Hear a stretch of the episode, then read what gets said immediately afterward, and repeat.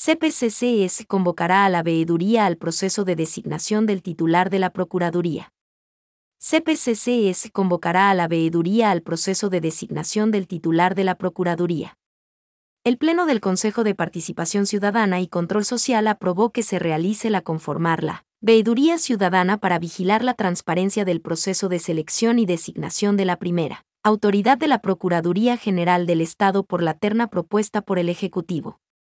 Los requisitos para ser veedor o veedora son ser ecuatoriano o ecuatoriana y encontrarse en ejercicio de los derechos de participación.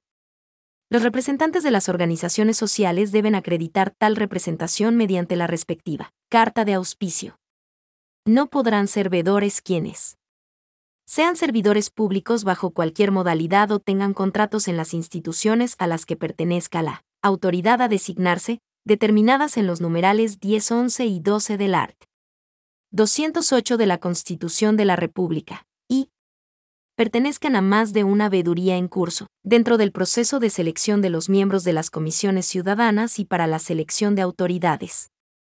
Los veedores y las veedoras vigilarán el cumplimiento de las normas legales y procedimientos establecidos para el proceso de designación y la transparencia en la ejecución de los actos del Pleno y de las comisiones ciudadanas de selección.